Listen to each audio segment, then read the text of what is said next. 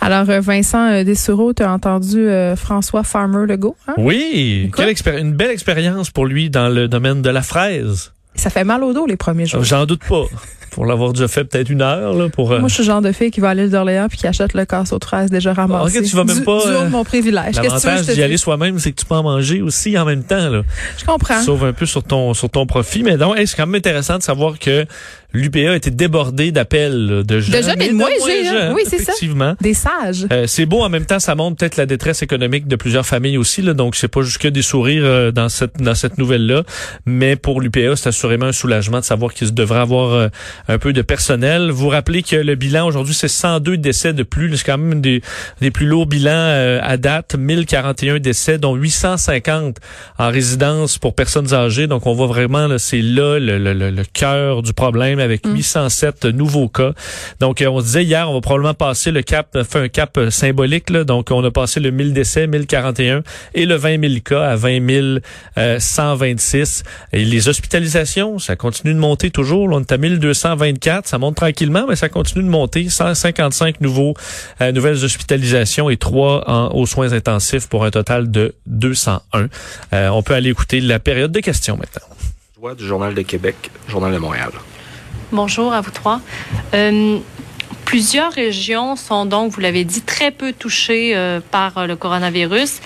Euh, est-ce que le, déconfinement et la réouverture des entreprises pourraient se faire rapidement dans ces régions-là pour ne pas qu'elles soient pénalisées par l'ampleur de la crise qui touche principalement Montréal et surtout les, résidences pour aînés? Donc, et quelle région pourrait ouvrir en premier?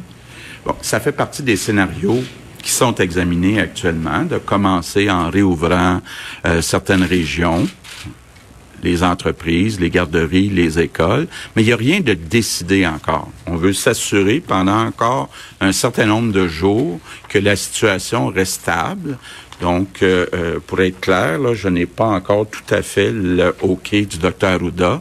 Donc, on continue dans les prochains jours à regarder différents scénarios. Mais oui, parmi ces scénarios-là, il y a une possibilité que les entreprises, les garderies puis les écoles de certaines régions soient ouvertes avant les autres. Vous avez justement hier repoussé la réouverture des écoles. Si les écoles ne réouvrent que plus tard en mai, est-ce qu'il y a un scénario de prolonger l'année scolaire au-delà de la fête de la Saint-Jean-Baptiste ou d'une rentrée plus précoce à l'automne? Il y a beaucoup de scénarios, mais il n'y a rien de décidé de ce côté-là, du côté donc de l'année scolaire et puis du travail qui sera fait à la rentrée en septembre. Donc, il y a beaucoup de scénarios. Ça dépend évidemment quand on réouvre les écoles. Merci. On poursuit avec Tommy Chouinard, la presse. Oui, bonjour, Monsieur le Premier ministre. D'abord, est-il exact que vous avez l'intention que les euh, de reprendre les chirurgies, là, que les salles d'opération fonctionnent à 50% dans les prochains jours? C'est quelque chose qu'on garde, effectivement. Euh, là, pour l'instant, on a besoin des médecins spécialistes dans les CHSLD. On leur a demandé de venir travailler pour deux semaines. Après ces deux semaines-là, puis même pour un certain nombre d'entre eux ou d'entre elles, on pense que ça va être possible dans les prochains jours, les prochaines semaines, d'augmenter graduellement euh, les chirurgies, donc d'avoir un rythme qui est plus soutenu que les quatre dernières semaines. Maintenant, sur la situation en général, parce que vous, dans les dernières semaines, vous avez beaucoup fait de comparaisons avec ailleurs et tout ça, mais on, puis on parle quand même de, là, de déconfinement si la situation se stabilise. On est toujours à des augments, des cas, des cas confirmés de COVID, alors que le dépistage est limité aux personnes malades ou à peu près, là, puis les, le personnel de la santé. 800, 900 cas qui rentrent par jour, alors qu'on est confiné, euh, comme vous le savez. On arrive avec des décès, c'est par 100 Là, c'est des, c'est, 100 par jour qui augmentent pendant qui, et ça ne cesse d'augmenter. On est en train de s'éloigner là, du scénario optimiste. Est-ce que c'est inquiétant, cette situation-là? Je pense pas. Là. Quand on regarde les deux scénarios qu'on avait donnés, optimiste et pessimiste, on est toujours plus proche de l'optimiste que du pessimiste. Maintenant, il y a plusieurs choses. Je suis certain que le docteur Arruda pourrait euh, en ajouter beaucoup. D'abord, donc, sur les 1041 décès, il y en a 850 ce sont des personnes qui viennent des résidences où il y a un problème euh, particulier. Euh, évidemment, les décès euh, euh, c'est une chose, mais avant ça, il y a le nombre de cas, il y a le fameux R0 là, que Dr. Houda pourrait vous parler, c'est-à-dire combien de personnes sont infectées par une personne infectée. Il y a la situation dans les hôpitaux. Ça, de ce côté-là, on avait, on, avait prédit ou prévu utiliser jusqu'à 8000 lits. On utilise à peu près 1200 actuellement. Donc ça, ça reste très stable. C'est une condition importante pour réouvrir graduellement euh, l'économie puis euh, les écoles parce qu'on veut pas non plus qu'une vague vienne euh, nous faire déborder puis d'avoir une situation où on perdrait le contrôle dans les hôpitaux. C'était ça l'objectif premier du confinement, de retarder l'arrivée d'une grosse vague dans les hôpitaux. Il ne semble pas y avoir la grosse vague qu'on attendait. Il y a la situation spéciale des CHSLD puis euh, des résidences. Mais c'est tous ces chiffres-là qui sont euh, examinés par euh, les scientifiques, par les gens de la santé publique. Prochaine question. Oui, peut-être. Bon, écoutez, le ministre a dit essentiel. Le premier ministre a dit l'essentiel de la de, de, de l'information, mais il faut voir qu'on fait face à, en somme à trois épidémies, si je pourrais dire ici, là, la grande épidémie de la région métropolitaine, qui est à la fois communautaire, mais aussi beaucoup drivée par les CHSLD. Et on enlève les CHSLD des, des, des courbes, ça change aussi l'allure. Puis il y a, bien entendu, la transmission dans ce qu'on appelle une zone 2, là, qui comprend certaines régions autour de Montréal, puis le, centre du Québec, puis le Grand Nord, etc. Fait que devant, devant cette épidémiologie-là qui est, qui est différente, euh, quand on exclut le phénomène des CHSLD, ce qu'on voudrait pas, c'est importer le même phénomène ailleurs, hein, dans, dans, d'autres régions. Ça, ça, c'est ce qu'on va travailler de façon très fort. Mais on est en mesure d'obtenir, et on suit, le, malgré le fait que c'est stabilisé en termes de décès, mais surtout associé aux CHSLD, pas nécessairement dans la communauté, pas nécessairement dans... Il y en a, mais c'est pas euh, associé seulement à ça, parce qu'il y a des personnes aussi qui meurent à la maison, euh, dans les personnes âgées comme telles. On observe déjà quelques autres cas chez les 50-59 ans, là, qui sont pas toujours hospitalisés, mais qui euh, donc c'est une possibilité. Donc avec ce portrait-là, ben on va voir en fonction des épidémiologies qui veut dire euh, diminution des cas, surtout diminution des hospitalisations, puis des besoins de soins en, soins intensifs. On pourra à ce moment-là ouvrir ce que j'appellerais les robinets à différentes périodes en fonction d'épidémiologie locale, tout en maintenant des mesures importantes de distanciation dans la société là, pour pas amplifier le phénomène. C'est ce qu'on fait comme analyse actuellement. Maintenant, autour d'Hugo Lavallée, Radio-Canada. Oui, bonjour, Monsieur le Premier ministre. Je voudrais être certain de bien comprendre la situation dans les hôpitaux, euh, parce que la semaine dernière, vous nous aviez dit, on poursuit le délestage là, pour à peu près deux semaines. On veut que les médecins aillent dans les CHSLD.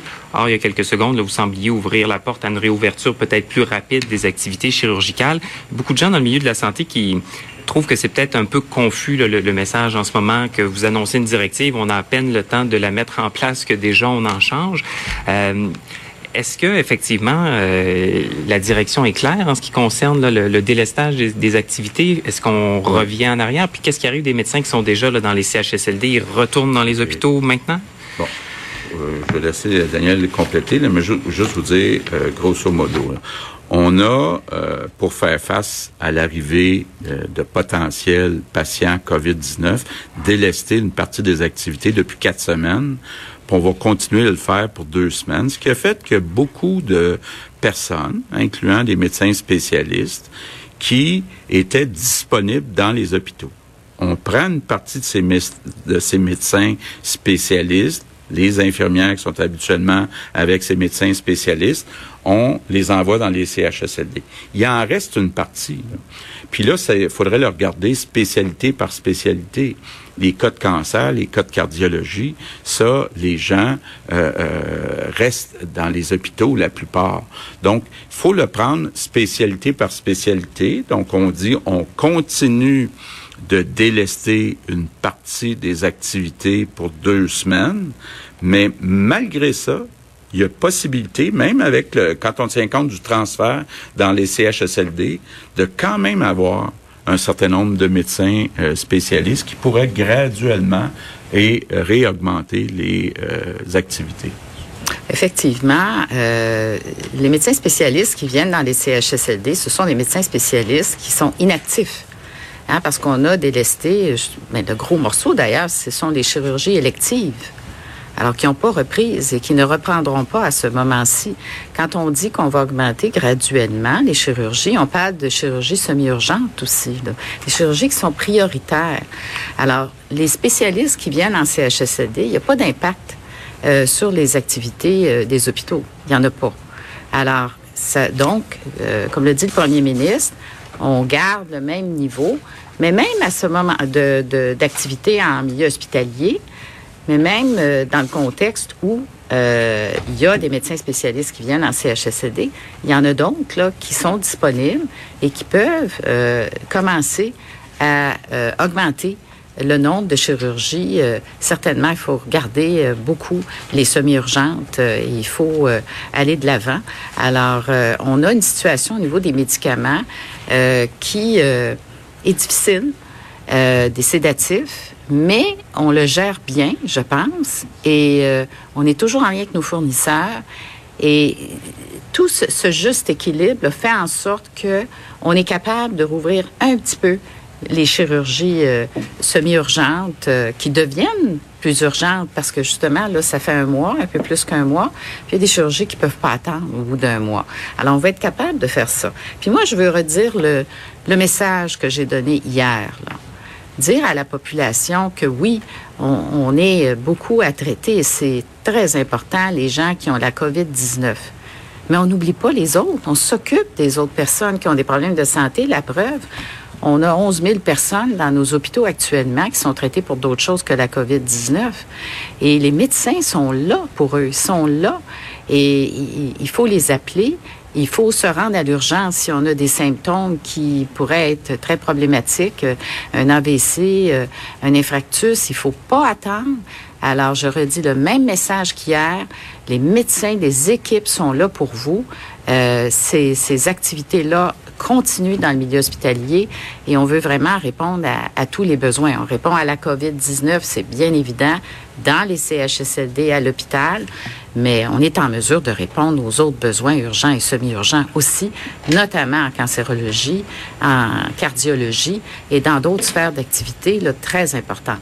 Bon, justement, Bon, juste- Alors, euh, Vincent, évidemment, la situation dans les CHSLD continue à préoccuper, mais là, bonne nouvelle, on avait 2000 personnes qui manquaient à l'appel euh, en date d'hier. Là, on a déjà, on a déjà comblé 1000 personnes, 1000 postes en fait vacants. Et là, le premier ministre qui nous dit que d'ici à demain, on devrait avoir comblé les 1000 postes euh, restants. Donc, les gens, euh, ce qui est, c'est ce qui est la bonne nouvelle, n'ont pas peur de venir travailler, répondre à l'appel. Euh, Et, et surtout que là, on parlait de, des fois, on disait 2000, là, on a couvert peut-être 100 postes, ça allait pas très vite, là, c'est un coup de 1000, là, ça va vraiment faire du bien. Là-dedans, il y a des médecins spécialistes, des médecins non spécialistes, des infirmières, des préposés, des étudiants, les militaires, donc euh, 1000 postes de combler et on, on dit qu'on devrait combler l'autre 1000 demain. Euh, c'est sûr que à chaque jour, on en rajoute un peu sur le Ouais. 2000, alors on verra si ça tient, mais c'est quand même des bonnes nouvelles. Euh, question sur le transfert de personnel aussi, là, et c'est un peu ça à laquelle le, Mme McCann faisait référence, mais euh, transfert de personnel du système de santé à, au CHSLD, il y a beaucoup de questions là-dedans. On a répété qu'on n'avait pas retardé d'activités urgentes, euh, mais qu'on a une pénurie mondiale de sédatifs, entre autres le propofol, de sorte que tu dis, OK, ben pourquoi on a 4000 lits de libres? Pourquoi pendant ce temps-là, on fait pas des chirurgies? Mais c'est parce qu'on n'a pas de sédatifs. Donc, euh, on, est en pénurie. Alors, on peut pas y aller ouvrir toute la machine avec des chirurgies qui ne sont pas ou des reliées à, des, la COVID-19. Tout ce qu'on peut repousser, on le repousse parce qu'on a manque de sédatifs.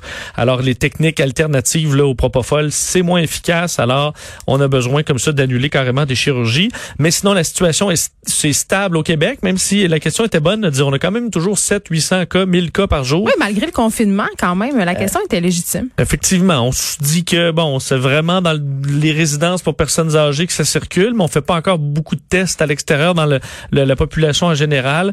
Alors, euh, ça, ça suffit quand même pour parler de réouverture, mais ça se fera euh, très graduellement, entre autres même dans les garderies, les écoles, donc pas ramener tout le monde à l'école en même Oui, on temps. s'était beaucoup énervé euh, le poil des jambes là, Oh, la un- semaine passée. c'est un dossier sensible. de le dire. Hey, là, comment tu rouvres ça, euh, disons, euh, pas totalement. Évidemment, il y a par région, mais est-ce que tu y vas par, OK, ben les, les, les enfants qui sont nés de septembre à décembre rentrent euh, Ben- une semaine, après ça, ça va être les autres l'autre semaine. En tout cas, j'ai est l'impression qu'ils est, réfléchissent. une chose est certaine, c'est que rentrer tout le monde en même temps au niveau de l'immunité collective, c'est pas une bonne idée. Ça, il l'a dit à plusieurs reprises. Pour qui on va décider de retourner à l'école? Évidemment, je pense les enfants des, des travailleurs essentiels, mais aussi les enfants qui ont des besoins spéciaux, c'est-à-dire les enfants qui sont chez eux, qui ne peuvent pas bénéficier des services des spécialistes orthopédagogues et tout le tralala. Je pense que ça sera eux les premiers à, rentrer. C'est ce qui, c'est ce qui se dit. Ça fait du sens. Ben oui. Ça fait tout à fait du sens. D'ailleurs, il disait que tous les députés, euh, autant euh, au pouvoir qu'à l'opposition, étaient mis à contribution pour euh, en discuter de comment faire cette réouverture.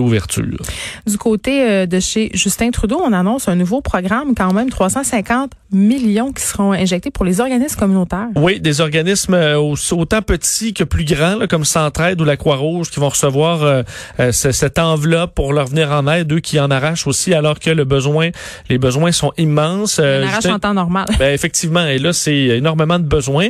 Euh, moi aussi, sur la subvention salariale d'urgence, très attendu par les entreprises, le fameux 75 du salaire. Sachez qu'en ligne, maintenant, il y a une calculatrice euh, qui vous permettra aux entrepreneurs, donc, aller calculer combien le gouvernement pourra vous redonner euh, au total avec vos employés et les demandes pour ce qu'on appelle la SSU maintenant, la subvention salariale d'urgence. c'est à partir du 27 avril, donc lundi, vous pourrez faire vos demandes et le ministre Jean-Yves Duclos qui va faire un point de presse euh, pour donner les, euh, les détails là-dessus. Et euh, histoire quand même intéressante, les avions. hier, ça avait été posé en chambre comme question. On n'avait pas beaucoup de détails et là, on en a plus. Des avions canadiens qui reviennent de Chine vides alors qu'ils devaient ramener de l'équipement. Justin Trudeau avait un peu plus de, de à ce sujet concernant ces deux avions. Un qui devait se retrouver au, pour l'équipement au Canada, l'autre pour une province qu'on ne connaît pas. On peut écouter Justin Trudeau là-dessus. Il y a des limites extrêmement restreintes sur euh, le temps qu'un avion peut rester euh, euh, sur euh, euh, sur le territoire chinois et il y a eu des, il y a des délais énormes en termes de transport des marchandises vers l'aéroport malheureusement les avions ont dû décoller dans cette situation sans avoir reçu leur livraison de cargaison. Alors, très frustrante euh, situation. Imaginez de faire euh, le tour du monde pour vous rendre en Chine avec des avions, pour ramener de l'équipement qui est prêt. Mais c'est de euh, l'argent dépensé pour rien, en plus, carrément. Oui, mais c'est un peu la, la foire. Là. On s'entend dans les aéroports chinois où le, monde entier s'en va pour repartir avec de l'équipement médical. Les camions sont pris dans des bouchons de circulation, c'est compliqué. Et les fenêtres d'atterrissage pour les avions, c'est très rapide, donc ils doivent tout simplement repartir. Alors, deux avions revenus vides. Est-ce que un des l'avion qui devait diriger vers une province appartenait au Québec. on le saura peut-être dans le point de presse qui est toujours en cours. Je vais le surveiller. Je vais arriver si j'ai une réponse pour vous avec Mario Dumont tantôt. Mais on attend cette réponse-là. Quelle province, donc, euh, euh, n'a pas reçu son, euh, son envoi de, de, de, Chine? On le saura peut-être plus tard aujourd'hui. Et le prix du baril de pétrole, quand même, qui ébranle les marchés mondiaux, qui est descendu en bas de zéro. Il y avait beaucoup de monde qui comprenait pas. Oui, et c'est reparti un peu. le prix du, du baril américain était dans le vert à nouveau dans les dernières heures. Euh, autour de 5 dollars. Euh, mais hier, c'était à presque moins 40 dollars. Du jamais vu vraiment. Une situation très particulière qui a ébranlé les marchés. Les marchés boursiers sont en baisse de 2 à 4% euh, aujourd'hui. Donc, il faut rappeler quand même, il y a un élément important. C'est aujourd'hui que se terminent les transactions pour le pétrole livrable au mois de mai. Et c'est ce pétrole-là dont personne ne veut parce qu'il faut que tu ailles le chercher en mai. Tu es obligé. Et une, personne n'a de réservoir à remplir parce qu'il n'y a aucune demande. Alors, c'est ce pétrole là qui est si peu recherché. Le pétrole pour juin ou pour juillet, lui, est encore autour de 15 dollars, ce qui est très, très bas, mais qui est pas dans le négatif, là. Parce qu'on se dit, OK, en juin, il y aura peut-être un peu plus de demandes et j'aurai le temps de vider mes, mes, mes, mes, mes, mes, conteneurs. On pourra pas en profiter euh, cet été. On le sait, l'été, euh, le pétrole augmente toujours euh, et le prix à la pompe aussi dans le cadre des vacances. Et là, bon, on devra rester chez nous. On verra comment ça, si on, on pourra se permettre un petit road trip cet été, mais on se dirige peut-être pas vers ça vous disant que le nombre de cas mondial atteint les 2,5 millions avec 172 000 victimes, entre autres l'État de New York, 480 euh, nouveaux décès. Et Andrew Cuomo, le gouverneur, qui rencontre Donald Trump aujourd'hui à la Maison-Blanche. Alors, on a hâte d'entendre comment ça s'est passé. On te retrouve tantôt avec Mario Dumont. Merci, Vincent. De 13 à 15. Les